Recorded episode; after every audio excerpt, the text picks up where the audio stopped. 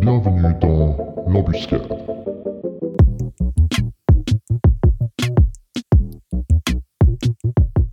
Hello Signo, bienvenue dans cet épisode de l'embuscade.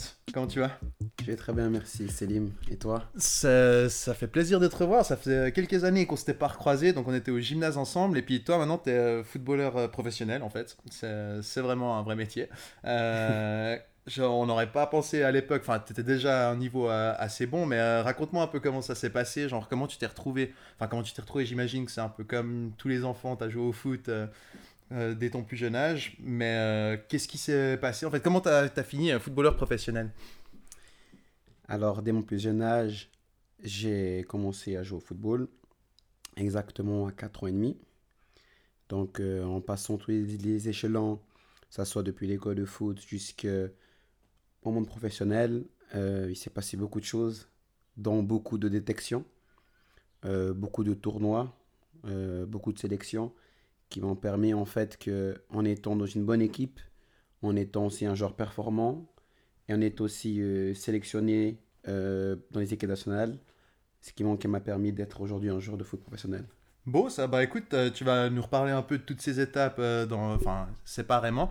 Je voulais juste commencer. alors, tu as, commencé, tu as dit à l'âge de, de 4 ans et, et demi, quelque chose comme ça. Euh, Est-ce que tu as été gardien directement? Parce que tu as quand même un poste euh, bah, unique sur le terrain, tu es gardien. Ouais. Comment ça s'est fait ce choix d'être gardien? Alors, si mes souvenirs sont bons, j'ai commencé parce que j'avais mon grand frère qui euh, s'était inscrit à l'école de foot. C'était au FC Prié. Parce qu'à ce moment-là, j'habitais euh, au- au chemin de la Rapie à Prié. Et donc, euh, je l'accompagnais avec euh, ma mère et une de mes tantes euh, à l'entraînement. Et je vois qu'il y a le tournoi. Et puis j'étais trop jeune pour, pour jouer au foot à ce moment-là. Et chaque fois qu'il qu'il s'entraînait, je l'accompagnais. Et du moment que je l'accompagnais, bah, je participais des phases d'entraînement, mais juste en tant que joueur. Et puis la fois où j'ai pu m'inscrire en tant que gardien de but, en tant que joueur, en fait, je suis directement parti au but. Je sais pas pourquoi, parce que peut-être mon frère avait besoin de quelqu'un pour aller chercher les ballons quand, quand il frappait, mais ça m'a toujours plu. Et dans ce tournoi-là, au FC Prix, ben, j'étais dans les buts et je jouais contre mon frère, parce qu'on était, on avait certaines différences d'âge qui faisaient qu'on jouait contre. Et à chaque fois qu'il me marquait un but, je le courais après. en plein, plein milieu des tournois, parce que je voulais limite euh, le taper dessus, ou j'étais énervé contre lui parce qu'il marquait des buts. Mais c'est comme ça que ça s'est fait, naturellement. Je n'ai pas de raison euh, Ok, ça s'est fait, bah ouais, t'es tombé là-dedans, ça t'a plu directement. exactement. Euh, on peut voir déjà le, le petit côté compétitif euh, qui est un peu nécessaire à un professionnel, j'ai l'impression. Exact. Euh, alors ensuite, bah, du coup, comment ça a été de- d'arriver sur... bah, quand on était au gymnase ensemble, t'étais en M19, M20, quelque chose comme ça? Ouais, dans, dans ces eaux-là, t'étais encore dans ta carrière junior. Ouais. Comment ça s'est passé la, transition quand tu passes au, monde avec les, professionnels quoi Tu passes avec des jeunes qui, euh, qui sont aussi aux études ou comme toi ou qui commencent à, travailler. Euh, et toi, tu arrives dans une équipe avec des, professionnels, des adultes qui, euh, qui sont là et c'est leur métier, ou qui ont des fois peut-être aussi bah, une trentaine d'années, quoi, des, des, des adultes. C'est vrai que c'était pas facile d'entrer dans le monde professionnel tout en sachant que tu es souvent de, le plus jeune dans l'effectif ou parmi les plus jeunes. Mais après, comme je t'expliquais au départ, euh, il y a des étapes dans une carrière et on te prépare indirectement dans les détections à être toujours le meilleur. Quand tu es dans les sélections, tu fais parmi euh, les meilleurs joueurs du pays ou d'une région ou d'une ville. Donc en gros, tu as toujours cette, euh, cette, cette, cette situation où tu es toujours mis en concurrence. Et ça veut dire que même si tu es avec des adultes, ce qui fait juste bizarre, c'est de savoir qu'ils n'ont pas le même âge que toi et que tu es le plus jeune et que en fait vous êtes jugé de la même manière. Donc euh, c'est après à toi de, de, de se démarquer. En tant que joueur, c'est à toi de se démarquer. Et puis même que tu as des études à côté, c'est des fois plus difficile que celui qui est à 100% parce que eh ben, t'es un, ton énergie n'est pas liée 100% dans, dans ton domaine ou dans ton sport. Il est aussi lié avec euh, bah, des révisions, il est lié avec euh, bah, des cours. Et ça, c'est pas facile à gérer. Mais le club, donc euh, moi j'étais formé dans un sport, on avait préparé ensemble une planification. Et puis dans la planification, il y avait aussi des temps ou des aides qui, étaient aussi, qui m'étaient attribuées au CSEL, Centre de sport études à Lausanne, à la Pontaise, où j'étais un externe, c'est-à-dire que de temps en temps, j'avais droit à des études, à des devoirs surveillés, un professeur qui pouvait m'aider. Et puis, euh, sinon, aussi dans la planification, d'avoir des entraînements entre les cours ou d'avoir des musculations. Et puis, c'est ça qui m'a quand même permis de tenir le coup quand je suis arrivé dans le monde professionnel, d'avoir cette organisation-là. Et puis, euh, c'est comme ça que ça s'est fait.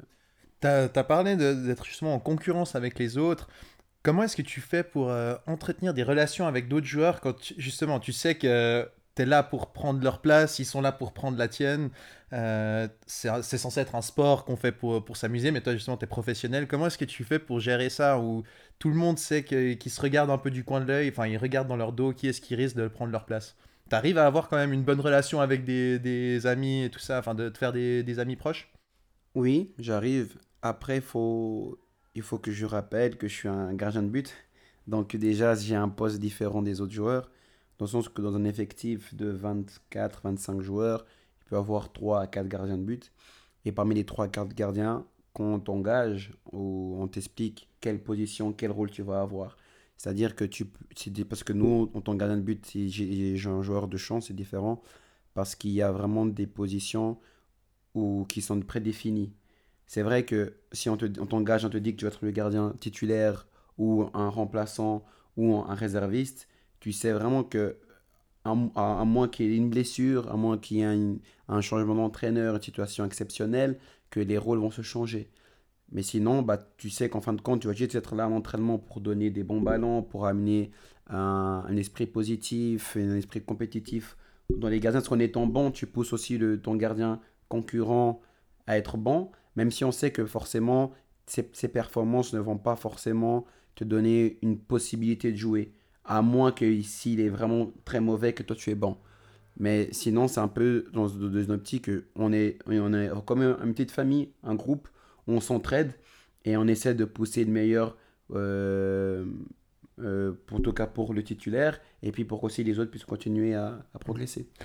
Alors justement, toi, et moi, on était au gymnase ensemble. Est-ce que tu as eu l'impression à un moment que le gymnase était presque un, problème par rapport à toi qui essayes de persévérer? Donc tu es en compétition avec des, des professionnels donc, euh, qui font que de s'entraîner. Enfin, c'est leur euh, travail principal. Euh, tu es contre d'autres jeunes qui peut-être n'ont pas fait de, le gymnase, qui ont peut-être des horaires plus relax ou peut-être plus compliqués. Hein. Est-ce que tu as trouvé que le gymnase était peut-être un un avantage ou surtout un désavantage parce que tu as fait ta troisième année en deux ans. Ouais. Euh, est-ce que c'était finalement quelque chose qui ralentissait ta carrière sportive? C'est une très bonne question que tu me poses. Et je pense que à l'avenir, si je devais conseiller un, un, jeune par rapport à ma propre expérience, je pense que le gymnase sportif aurait été le choix le plus adéquat. Parce que c'est vraiment une structure qui est mise en place euh, par, euh, par le gymnase. Je ne sais pas exactement euh, les termes ou les conditions quand tu es admis au gymnase de, de, Picard, qui est à Lausanne, pour les musiciens ou les artistes ou les, sportifs. Eh ben, je sais que tu avais congé l'après-midi. Et puis, des programmes, des programmes assez allégés qui te permettaient de, si tu étais, on va dire, assez rempli avec ton sport, qui trouvait des arrangements plus facilement que dans le gymnase public où je l'ai été. Mais dans mon cas, étant donné que je n'étais pas inscrit au gymnase sportif, eh ben, le club, le Sport, comme on était à Beaulieu et que c'était proche de la Pontaise, eh ben, ils ont trouvé, on a réussi à trouver des solutions avec l'Oxel, comme je t'expliquais tout à l'heure, qui était une plateforme où je pouvais aussi avoir un appui. C'est vrai que le gymnase en soi, ça a été un certain poids, parce que il faut faire des bonnes notes, il faut être aussi ben, concentré durant les cours. Et quand tu as un entraînement la veille, euh, la veille pardon, en matinée ou entre midi et deux, et eh ben, ça prend quand même de l'énergie. Je me rappelle de toi qui t'endormais en classe des fois. tu avais développé des bonnes stratégies pour te cacher les yeux des profs pour qu'ils ne pas que tu étais en train de dormir dans le fond de la classe. Mais c'est vrai, c'était ce genre de choses qu'on peut voir en fait, euh, le côté professionnel de, de toi. Enfin, que tu avais un autre euh, travail à 100%. Ouais, c'est ça. C'est vrai que c'était pas évident de tenir les yeux ouverts pendant, euh, pendant les cours, en sachant que tu as eu un entraînement euh, intensif entre midi et deux, que tu as eu déjà des cours le matin. et puis que tu dois encore faire deux heures de géographie, et puis que tu viens de terminer ton sandwich euh, entre-temps pendant que tu, pendant que tu rentres de l'entraînement. C'est vrai que c'était pas évident, mais les professeurs ont été compréhensifs. Il n'y en a un qui m'a reproché une fois s'il a vu que j'étais fatigué, que je m'étais peut-être endormi ou que j'étais en train d'écouter d'une seule oreille. Mais euh, c'est vrai que c'était pas évident. Mais voilà, je me rappelle aussi une anecdote qu'il y avait un... On devait regarder un reportage en géographie et que le lendemain on avait un test sur ce reportage. Je pense que les 30 premières minutes, j'ai essayé de tenir bon, mais les yeux ils se clignaient tout seuls, ils se clignaient, ils se clignaient. Et, euh, et je me rappelle que le lendemain, puis après qu'il se clignait, bah, malheureusement je me suis endormi. Puis j'ai pas vu la fin du reportage. Et puis le lendemain, on avait ce test et puis j'ai réussi à obtenir une note de 5. Je sais pas comment j'ai fait. C'est donc un 5 sur 6, hein, pas sur 10. Ouais, Juste s'il y a des exactement. Français qui écoutent, parce... que- ou sur 20. ouais, exactement. Mais alors, alors bien joué, ça, je ne me rappelle pas de, que tu réussi. Ouais, à- et ça c'était vraiment. Et je ça. disais euh, après, ouais, tu vois, je m'endors pas en fait. C'est juste que je ferme les yeux, ça me permet de me, de me concentrer mieux. non, mais c'est vrai que c'était épuisant. Et... Mais je suis content que les professeurs, en tout cas, ils ont été compréhensifs vis-à-vis de ça. Ils m'ont pas reproché. et- Mais ça restait quand même un certain poids, indirectement, de savoir dans la conscience, bah, tu dois quand même aller, aller, aller- alléger ou plutôt aligner les deux, sans avoir autant d'allègement que dans un gymnase sportif. Même si le Lausanne Sport, ils m'ont aidé avec leur programme, mais euh, À quel âge t'as su que, que t'étais bon, en fait? Euh, à, à quel âge t'es rentré déjà au Lausanne Sport? À 13 ans, 13 ans. Et puis ensuite, t'as pas fait le gymnase sportif parce que c'était pas encore sûr que t'allais persévérer ou est-ce que euh, c'était pour une autre raison? Enfin, est-ce que à quel moment t'es pas parti là-dedans parce que t'étais pas encore sûr que tu voulais essayer de percer dans le foot? Non, je pense que c'est ça où aujourd'hui, euh, je me permets de- de, pardon, de parler à cœur ouvert, parce que j'aimerais que cette situation, si ça se, se passe pour des futurs joueurs, ben, ne- ils ne refassent pas peut-être les erreurs ou ils ne refassent pas les choix que j'ai pu faire. Alors, je t'avoue que j'ai mon filleul en fait, Malco, Oui. qui est au Lausanne Sport. Et qui, euh, qui va commencer le gymnase. Donc, euh, je pense que c'est très, très à propos, en fait. euh, Alors, Malco, si tu m'écoutes. Fais le gymnase sportif. Bon, ça après, je sais pas, parce que ça fait 10 ans que, que j'étais au gymnase, que je m'étais inscrit au gymnase. Et peut-être aujourd'hui, le club a mis encore en place une structure qui permette Mhm. de, vraiment, de vraiment faire les deux entre le sport et puis, puis les études. Mais euh, je sais que en tout cas, le gymnase sportif, ça pouvait t'aider parce que tu avais ces après-midi de libre et puis tu avais un programme qui était, euh, qui était adéquat pour les sportifs. Mais je- moi, pourquoi je n'ai pas fait ce choix-là? Parce que, en fait, quand tu te, on te rappelle de la feuille, fameuse fam- feuille jaune que tu recevais du gymnase quand tu étais encore en 9e année pour t'inscrire, eh ben, il fallait s'inscrire jusqu'à fin mars pour début août, donc pour fin août, pour la rentrée scolaire. Et je me rappelle qu'ils mettaient juste en option le gymnase sportif sans expliquer que c'était quel, on va dire, quels critères tu devais remplir pour euh, y accéder. Et c'est là où je trouve c'est dommage que le club ou un responsable du club aurait pu nous conseiller en disant écoutez, et par exemple, dans certains jeunes qui étaient déjà en équipe nationale, ça veut dire que voilà, on avait déjà une, perspective ou des chances de devenir professionnel quand on est équipe nationale, même si ce n'est pas une garantie, mais tu es déjà parmi les meilleurs du pays, de peut-être euh, voilà, nous conseiller et nous dire qu'écoute, euh, je pense que pour ton cas, même si nous, on a, on a un programme, on a des programmes qui peuvent vous aider, ça serait bien de faire le gymnase sportif. Et comme ça, en fait, on est déjà préparé. Et puis on a le choix de décider est-ce qu'on fait ça parce que ça va être bien pour nous ou on le fait pas. Donc euh, Ok. C'est Euh, pour ça que je l'ai pas choisi parce que j'ai pas eu cet appui en fait, je pense externe. Et je me suis inscrit dans un gymnase euh, normal et tout en ayant le programme fait par le club qui était quand même qui m'a bien aidé mais qui était quand même pas, pas facile à tenir. Donc, tu as fait à peu près une dizaine d'années au Lausanne Sport, quelque chose comme ça? Euh, précisément, j'ai fait 7 ans en Lausanne. 7 ans au Lausanne Sport. Ensuite, tu es parti, si mes souvenirs sont bons, au FC Le Mont, Oui, qui était le village où j'habitais en fait euh, pendant qu'on qu'on était au gymnase ensemble. exact.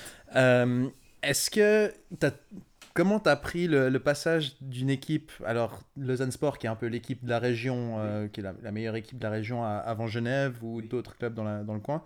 Euh, comment est-ce que tu as pris d'aller au FC Mans qui même s'ils étaient en deuxième division suisse à ce moment-là, c'est c'est un petit village qui n'était pas forcément dans la tête de classement. C'était un peu une, euh, un pas en arrière. euh, euh, On pourrait se dire que c'est un pas en arrière.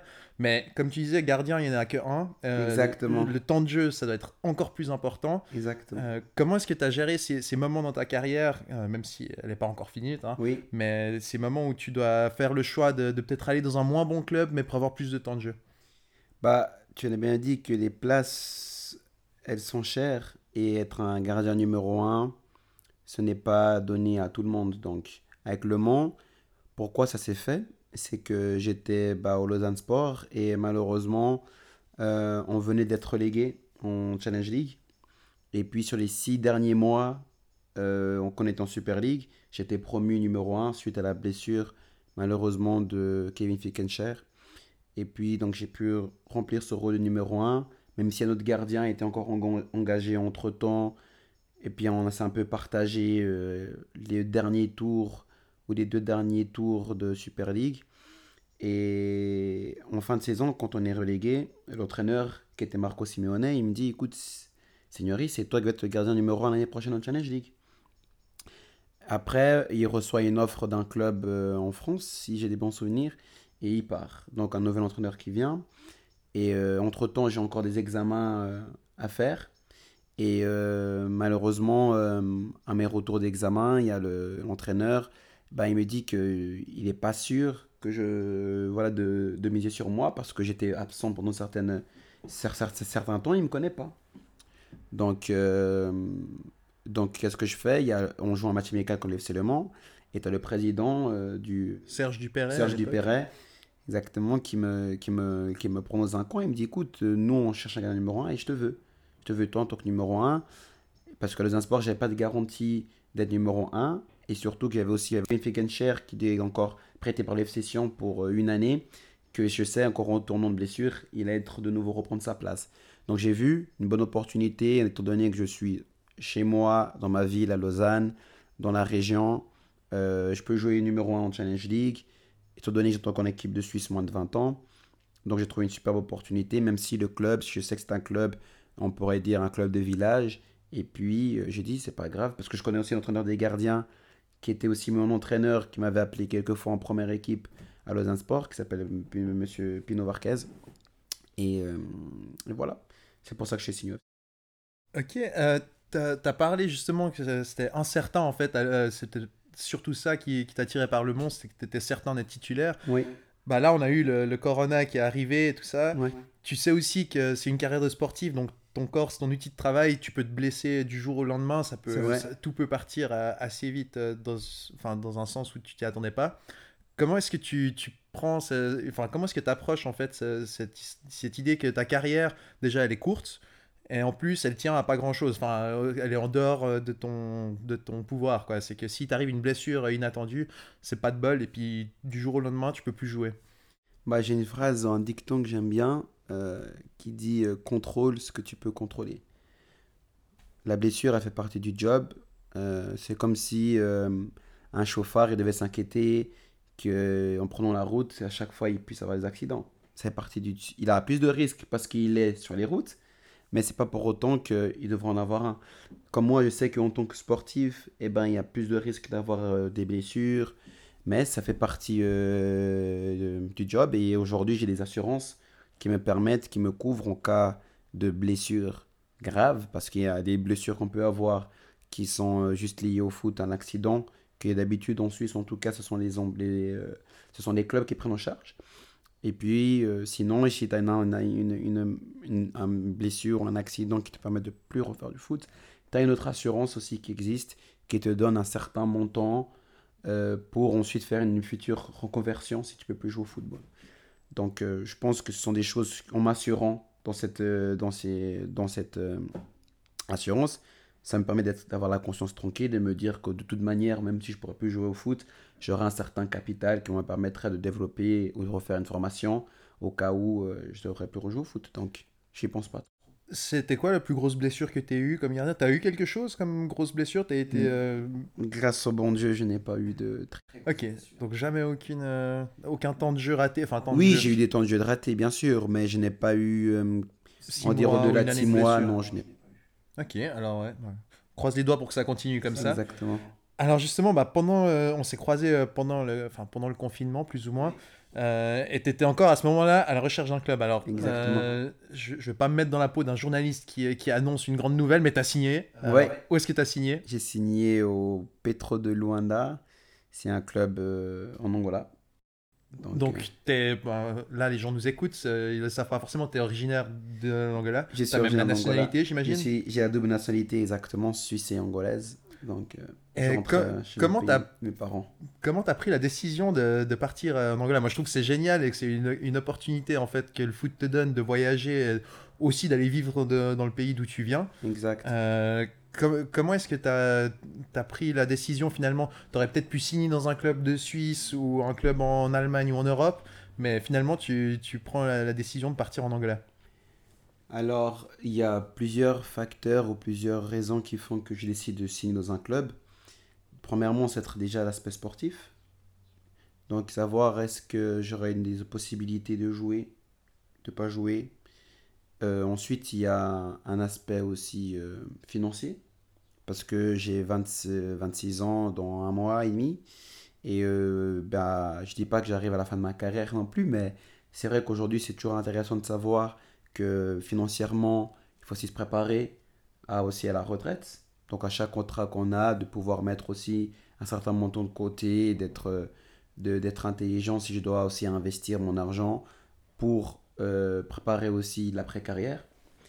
Donc, euh, et aussi d'un point de vue personnel, humain, de savoir est-ce que dans ce pays-là, je peux avoir un développement personnel, d'un point de vue aussi, ouais, ça soit dans tout, ça soit dans, euh, humainement ou ça soit dans des projets euh, personnels. Donc, euh, il y a tout ça qui, prennent, qui, qui sont pris en compte lorsque, je- lorsque tu fais un choix. Et là, pour l'Angola, c'était un choix difficile à faire ou c'est une fois que tu as eu l'offre et que tu as vu que tous les critères, justement, comme tu dis, de Ouais. temps de jeu, de financier et tout ça, est-ce que c'était même. Enfin, est-ce que c'était la question s'est posée Est-ce que j'ai vraiment envie de, de voyager? Alors, tous tes amis, ta famille probablement par ici. Enfin, Ouais. bon, du coup, tu as aussi de la famille en Angola, hein, j'en Ouais, déduis. mais euh, mais tu, tu quittes euh, la, la Suisse et tu vas pour. euh, en, en plus, assez loin, quoi. C'est pas comme Ouais. si tu pouvais faire des allers-retours tous les week-ends. Exactement, bah, c'est une décision forte que je dois prendre ou que j'ai prise, mais c'est pas la première fois parce que après mon, mon prêt au FC Le Mans, j'avais déjà pris cette décision. J'ai joué déjà deux ans en Angola, donc c'est pas la première fois que je retourne, donc je, je sais. Ah, ok, bah alors j'étais pas au courant. je- Ah d'accord, ouais. Ta page Wikipédia est pas encore assez à jour en fait. C'est pour Ouais, ça. alors euh, si ça te dérange pas, tu peux Ah, c'est moi qui dois la mettre à jour. Non, mais c'est vrai que dans les médias, c'est vrai qu'il n'y a pas toutes les informations. Même dans plusieurs sites internet, il n'y a pas mis tous les matchs que j'ai joués avec euh, en club, en Angola. Donc il y a beaucoup de statistiques qui manquent. Mais ça, je dois regarder avec euh, les personnes qui, qui s'occupent de moi de, de, de pouvoir mettre ça à jour. Parce que c'est important. C'est quand même ma carte de visite. C'est ton CV au C'est final. mon CV exactement. Et si mon CV n'est pas à jour, et ben, malheureusement, je peux risque de, de manquer des opportunités. Donc, du coup, tu as un agent qui s'occupe de tes négociations de contrat et tout ça? Exactement. Et comment ça s'est passé? Tu, l'as, tu le connaissais d'avant Tu l'as rencontré C'est lui qui t'a approché? Bah écoute, déjà, il faut que tu saches que dans les... aujourd'hui, le mot agent de FIFA ou agent n'existe plus. C'est, euh, ce sont des intermédiaires et ils fonctionnent avec euh, des contrats de mandat pour la plupart. Et, euh, et en gros, tu peux t'engager avec, avec une société ou avec un particulier qui a ce contrat de mandat, qui a, qui a cette capacité d'être intermédiaire. Et puis, bah, cette personne a le droit de te représenter lorsqu'elle lorsqu'elle parle à des clubs. Et puis ensuite, elle a le droit de gagner une certaine somme en commission sur un transfert ou sur euh, ton salaire annuel par rapport à, par rapport à ce qu'il ce qu'il fait. Alors, euh, on, était en, en option économie et droit au gymnase. Est-ce que tu n'as jamais pensé à peut-être ne, ne pas prendre un agent? En fait, on a, même si on n'a pas d'expérience, hein, mais on avait quand même regardé tout ce qui était de contrat. Déjà, tu fais la différence entre un contrat de mandat et je sais plus les autres contrats, mais, mais c'est déjà la preuve que tu es un peu plus informé que peut-être le, le joueur moyen. Ouais. Est-ce que c'était une option pour toi de te dire bah, je préfère garder cette commission que qu'un agent prendrait, un intermédiaire prendrait, excuse-moi Ouais. Euh, Est-ce que c'était une option, tu t'es dit, d'être toi-même ton propre agent? C'est une bonne question que tu poses, Euh, mais je pense que dans ce milieu du football, tu as quand même besoin d'avoir euh, des personnes qui ont, comme on dit, des contacts ou qui connaissent bah, des gens parce que c'est rare qu'en tant que joueur, tu te vendes par toi-même. Même si j'ai des connaissances et j'ai de- des bonnes bases, j'ai aussi de la famille, j'ai aussi euh, mon père qui a, qui a, qui a étudié euh, la compta euh, quand il était plus jeune, etc. Et qui a aussi des bases qui me suivent depuis toujours. Donc aujourd'hui, il sait aussi hein, les réglementations et puis il comprend comment ça se passe. Et, mais c'est vrai que c'est beaucoup plus dans un sens aussi, pour dire éthique, que quand même quand tu dois parler à un club, c'est mieux de se vendre avec une personne qui est là en tant qu'intermédiaire. Et aussi parce que dans des, certains contrats, il y a beaucoup de clauses. Et là, on parle beaucoup de droits. C'est pour ça que, par exemple, dans la société avec laquelle je travaille, il y a aussi un avocat qui est là pour pouvoir regarder et vérifier les contrats. Donc, c'est un service qui est payé annuellement et pas dans un tarif horaire. Mais en tout cas, tu es sûr que si tu as un litige qui doit se passer avec ton club, tu sais, en tout cas, ça sera aussi assuré. Ici, idéalement, tu dois trouver un nouveau club. Il y a une promotion qui peut être faite par ces agents-là, parce que tu as encore un contrat de management qui est fait à côté, que eux, ils sont là pour promouvoir ton image et essayer de trouver des sponsors et puis, euh, puis, puis, puis le reste, quoi. D'accord. On va parler aussi un petit peu de, de- de racisme dans le foot parce que je t'avoue que moi à l'époque j'avais lu pas mal d'articles justement sur euh, les, les supporters en Italie en particulier qui n'étaient pas très euh, ouverts d'esprit on va dire. Euh, et ça c'est encore très poli je pense comme manière de, de le mettre. Euh, Est-ce que tu as été confronté à ça dans, dans ta carrière euh, Alors, bon, à Lausanne principalement, mais ensuite au Mont, ensuite en Angola? Est-ce que tu as eu des moments où tu as senti que peut-être aussi le poste de gardien qui est, qui est réputé pour être un poste où c'est souvent des blancs en fait qui le font, malheureusement. Est-ce que tu as, senti ça un peu comme un poids ou potentiellement quelque chose qui pouvait t'entraver ta carrière? Tu peux prendre le temps qu'il faut pour réfléchir. hein, et, euh, franchement, je, je te, je te dis, euh, je peux te raconter aussi de mon côté. Moi, j'ai toujours pris le sport. J'ai fait plus du, du foot américain. Enfin, j'ai fait aussi 10 ans, 15 ans de foot. Mais j'ai fait du foot américain et je trouvais que le, le sport était un des, des milieux où tu avais le moins cette vision, en tout cas pour ma part hein, et mes coéquipiers. Mais ces moments où tu gagnes un match, où tu perds un match, finalement, les, les coéquipiers avec qui t'es, c'est c'est pas des gens, tu regardes pas leur couleur de peau, leur religion, leurs origines. C'est vraiment juste des coéquipiers. Et euh, du coup, pour moi, c'était un truc où je trouvais que le sport, c'était vraiment bien pour ça, où tu regardes pas euh, cette histoire de race. Mais bah, c'est plus facile pour moi à dire, hein, Mhm. euh, parce que j'ai toujours joué à Lausanne et environ. Ouais. Euh, et aussi, je suis blanc, hein, on va pas se mentir, très blanc d'ailleurs. Euh, mais est-ce que toi, tu as eu une, une vision un peu différente de, de comment tu as, vu ça? Alors, si je vais commencer par l'Italie, déjà le fait qu'il y ait des spectateurs qui font des cris racistes ou bien des actes racistes, bah, je pense que c'est un moyen de déstabilisation. Et je trouve que c'est pas normal que jusqu'à aujourd'hui, des choses comme ça se produisent, même si on soit le joueur africain et dans leur territoire à proprement parler, mais le joueur africain, il est engagé par euh, une entité, par un club, pour amener souvent comment une plus-value.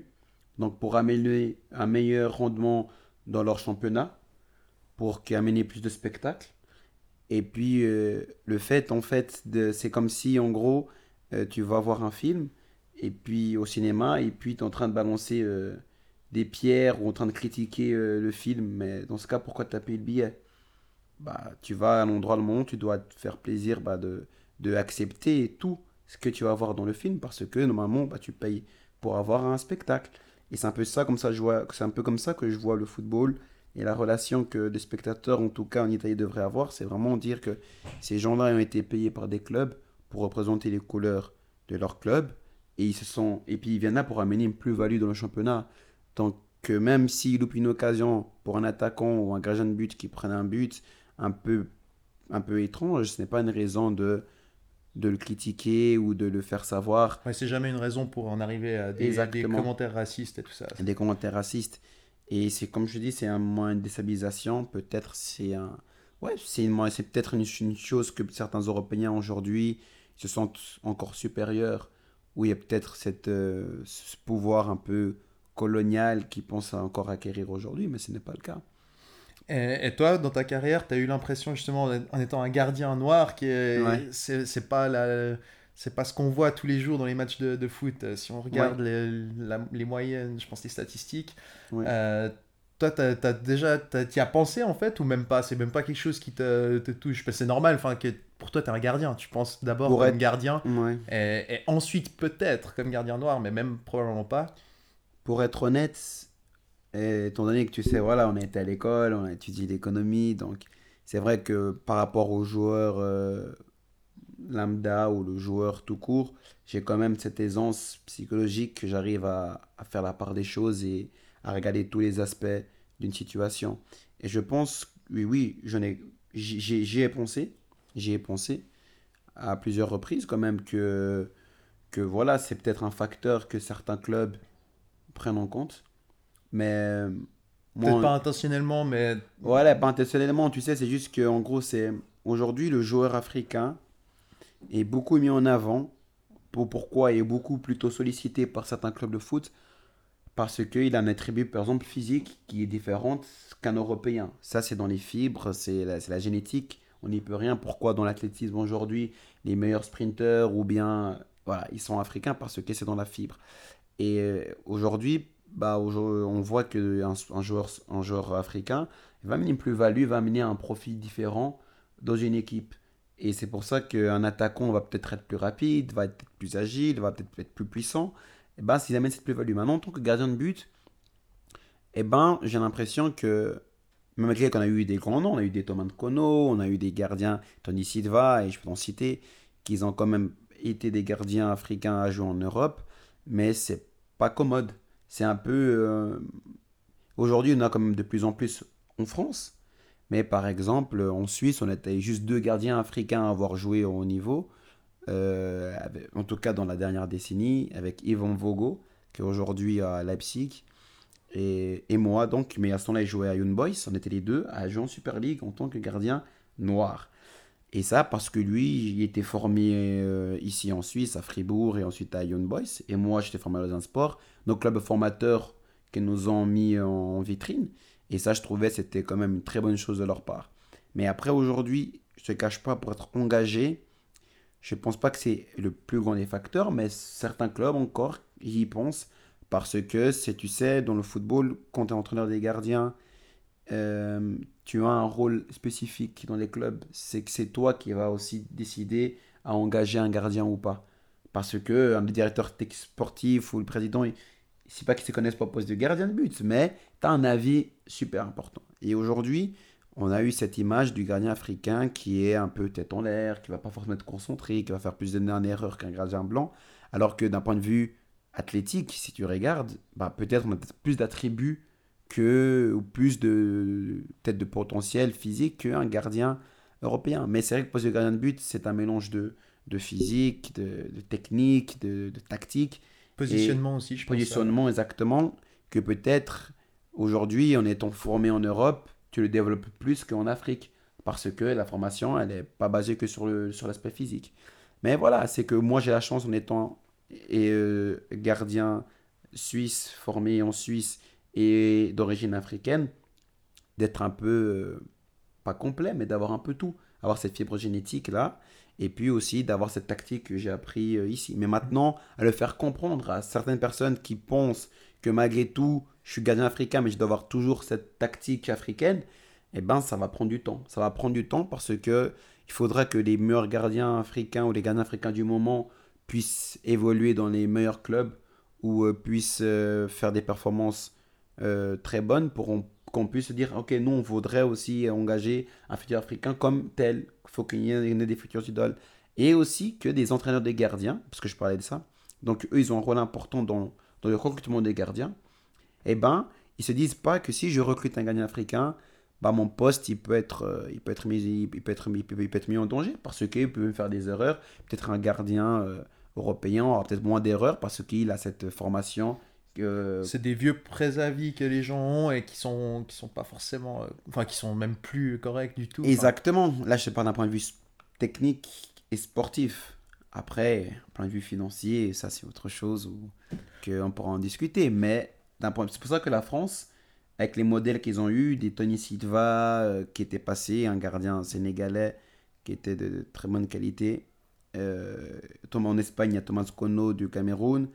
Eh ben, ils sont passés, je ne vais pas citer encore les plus vieux parce que je m'arrêtais à, pas trop à pas trop loin parce que je n'étais pas encore né. Mais voilà, pour dire que ces gardiens-là en France, ils ont ouvert la porte aux futurs gardiens africains. Et c'est pour ça qu'aujourd'hui, on voit que dans plusieurs équipes en Ligue 1, il y a beaucoup de gardiens africains parce qu'en France, ils ont développé cette idée de savoir que tu peux être un gardien africain, mais tu peux faire autant de bonnes performances que gardien européen. Et, euh, et c'est ça que je trouve que c'est le pas à venir, ça serait que des entraîneurs de gardiens soient aussi africains. Alors c'était ça ma question un peu suivante, c'est Ouais. qu'au final on voit une grande diversité dans les, dans les joueurs, hein. Oui. il n'y a, a pas de doute, bah, on est la preuve, Ouais. mais, euh, mais dans- quand on regarde les coachs, alors là je ne peux pas être euh, un expert parce que je ne suis pas grandement le foot euh, suisse et, et européen, mais de ce que je me rappelle à regarder des matchs de Champions League, c'est surtout des coachs blancs. Euh, Ouais. c'est rare qu'on voie des coachs africains et on voit d'ailleurs souvent des coachs européens qui vont coacher les équipes nationales en Afrique. Ouais, Euh, mais on voit jamais l'inverse. Euh, et, et du coup, est-ce que tu penses que c'est ça qui est peut-être le plus gros frein pour faire changer les mentalités de, de voir que on en parle beaucoup aux États-Unis parce que là-bas ils ont inventé des règles en, en NFL pour forcer les équipes à faire des interviews de coachs de toutes les ethnicités. Euh, Est-ce que tu penses que c'est quelque chose comme ça qui pourrait pousser à faire changer les mentalités? Ouais, c'est intéressant. S'il y a un côté un peu politique qui, qui, qui, qui, qui peut être mis en place, c'est intéressant. Parce qu'en Suisse, c'est vrai qu'on n'a pas d'entraîneur euh, africain, tout bêtement, au championnat suisse. Mais ils viennent, ils arrivent. Ils arrivent, en fait, aujourd'hui, tu vois, dans les, dans, dans, dans les échelons plus bas. J'ai un ami à moi, par exemple, très bon ami, qui est aussi au Lausanne Sport, qui, qui s'occupe des jeunes. Et, et je sais que ce n'est un en devenir. Dont d'autres aussi qui sont là et qui, qui, qui, qui se forment. Mais je pense que c'est dans les 20, 30 ans à venir qu'on pourra commencer à avoir des entraîneurs africains. euh, C'est vrai que je te dis ça, moi je, je, je te parle de mes souvenirs dans le monde Ouais. du foot, hein, donc ça fait un moment que je suis plus euh, ouais. euh, l'actualité du, du foot, donc ce que je te raconte là, ça date d'il y a 10 ans probablement, quelque chose comme ça, mais euh, c'est bon à savoir que ça commence à... Ouais, ça commence à changer, les, les, Ouais. les normes changent, mais très intéressant, merci. Alors maintenant, pour parler un peu, euh, genre, après le foot, parce que, alors, tu l'as dit, hein, tu as 25 ans, une carrière, ça peut tourner du jour au lendemain. Est-ce que tu penses déjà, bah oui, tu nous as dit, tu penses déjà un peu au, futur. Après, comment tu vois la suite? Est-ce que tu veux rester dans le monde du foot ou est-ce que tu veux faire autre chose? Est-ce que tu veux reprendre des études euh, ou est-ce que tu penses pas du tout? Bah, j'y pense. J'y pense.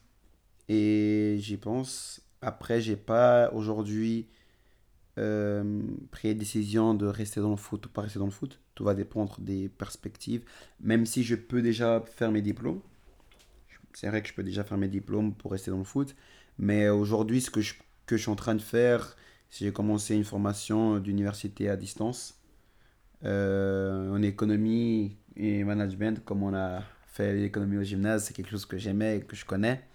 Donc ça me permet d'avoir toujours un peu l'idée, une idée, voilà, et surtout euh, un peu la tête dans les, dans les livres. Et puis euh, d'avoir aussi une possibilité pour l'après-carrière, si j'arrive à obtenir un bachelor, voire un master. Donc euh, c'est déjà un, un début de reconversion. Donc Parce- toi, tu le vois d'une manière où tu te dis pas, pendant que tu fais ta carrière, tu es en pause, Ouais. tu le prends vraiment comme étant, euh, pendant que, t'es- que tu joues, euh, ben tu, tu continues à étudier en parallèle euh, pour que dans l'avenir, tu sois prêt. Le jour où la carrière se termine, tu dois pas repartir trois ans de bachelor. Exactement, exactement. Je profite du temps libre qu'on a parce que c'est vrai que le monde du football, il y a beaucoup de, il faut être, faut être- c'est un monde où il faut être rigoureux. Il y a beaucoup, ça demande beaucoup dans la vie privée, dans la vie de famille, ça demande beaucoup. Il y a beaucoup de sacrifices, mais il y a aussi du temps libre. Dans, dans, dans du temps libre, j'ai peut-être, si j'ai 2-3 heures dans la journée de libre, j'ai soit le choix de euh, regarder un film, une série, jouer à la PlayStation, faire un autre sport ou aussi d'étudier. Et moi, j'ai aujourd'hui, j'ai décidé que dans ces heures libres, j'ai envie d'étudier et de mettre ces heures euh, à profit pour ensuite, plus tard, bah déjà avoir, comme tu as bien dit, euh, un bachelor ou euh, un master entre les mains et pas recommencer sur 3-4 ans si encore je vais être un père de famille. Et on sait que recommencer les études dans la trentaine, c'est quand même plus compliqué que si tu dois étudier maintenant. Exactement. Écoute, c'est beau de voir que tu, tu vois ça, tu prends ça comme, euh, comme un parcours où tu dois évoluer un peu en permanence.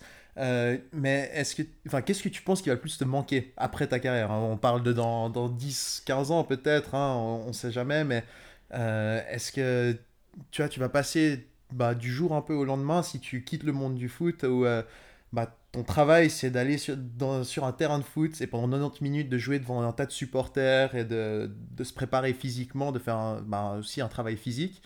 Euh, est-ce que tu arrives à t'imaginer tout d'un coup passer un travail de bureau de 9h à 17h, assis toute la journée avec euh, bah, la seule personne qui t'applaudit, c'est ton patron une fois tous les 6 mois si tu as fait un bon travail? Ça, ça va changer quand même un peu du tout au tout. Bon, vrai. ça aussi, le- le- un peu l'ambiance de vestiaire, qu'est-ce qui va te manquer, tu penses, le plus? Je pense que ça va être euh, les, les émotions que tu peux ressentir euh, durant un match. La- cette, cette, la- cette adrénaline que ça dégage le match, euh, l'euphorie qu'ont les supporters euh, après un but. C'est tout ça qui va manquer, je pense, d'un point de vue émotionnel. Après, un point de vue physique, c'est vrai que je suis en étant gardien de but, plongé, etc. C'est quand même quelque chose qui me fait plaisir, mais c'est juste, ça reste pour moi, je le vois plus comme une passion et comme une activité physique. On va dire qu'aujourd'hui, aller à la musculation pendant une heure ou faire courir pendant une heure, revoir un entraînement de, de gardien de but, je dis pas que ça procure le même plaisir, mais c'est vrai que c'est plus fun, gardien de but. Mais en soi, je pense que je maintiendrai toujours ce côté physique-là dans le futur. Donc, je pourrais le compenser. Mais le côté émotionnel que te fait ressentir un match, c'est ça qui va être, je pense, le plus dur après une carrière. C'est vraiment de dire qu'à non, ça, tu le retrouveras plus. Et tu as bien cité cet exemple avec le patron qui va t'applaudir qu'après six mois. Ou, voilà. Peut-être, et encore. Peut-être, hein. et encore. Je veux pas te faire de promesses Ouais. d'avenir, hein, mais. euh, Mais c'est pour ça qu'en ayant une tête dans les études toujours actuellement, bah, ça me permet de me préparer aussi indirectement à ça. Directement à ça. Mais ça fait partie de, du cycle ou bah, d'une carrière de dire que bah, il faut profiter, cro- la croquer à pleines dents le temps que, le temps que bah, ça marche, le temps que tu y es. Et ensuite, il faudra bah, se préparer à avoir ce manque de. À la suite. Bah écoute, je t'avoue que ça fait plaisir de voir un peu que tu, que tu profites de cette opportunité que tu as, enfin, ou- enfin que tu as, que t'as prise en fait, hein, parce que tu la mérites, hein, je pense. Merci. Il y a eu quelques heures d'entraînement qui ont, qui ont dû euh, avoir lieu. Écoute, on se réjouit de, de- Enfin, je me réjouis de voir ce que ça donne ta carrière, ta suite de carrière en Angola. Euh, Peut-être qu'on se fera un épisode suivant où tu nous parles de ton expérience euh, en Angola. Ouais. Euh, Est-ce que tu as des endroits où on peut te suivre sur enfin, les réseaux sociaux Oui, peut- j'ai, Instagram, j'ai Facebook et je suis en train de développer un site internet où je vais tout mettre en lien. Alors parfait, tu, tu nous fileras les liens et puis on mettra ça en commentaire de, de ce podcast. Bah écoute, je te remercie. Bonne chance pour la suite. Merci à toi d'avoir, euh, après toutes ces années de gymnase, d'avoir pris le temps de, de, de- de discuter avec moi, de, de, de s'intéresser à mon parcours, qui n'est pas, que j'espère, pas encore terminé et que le sûr. meilleur est à venir et des autres histoires à raconter. C'est clair. On va faire comme ça et on se quitte là-dessus. Je te souhaite une bonne journée. À la Merci prochaine. pareillement, c'est à bientôt.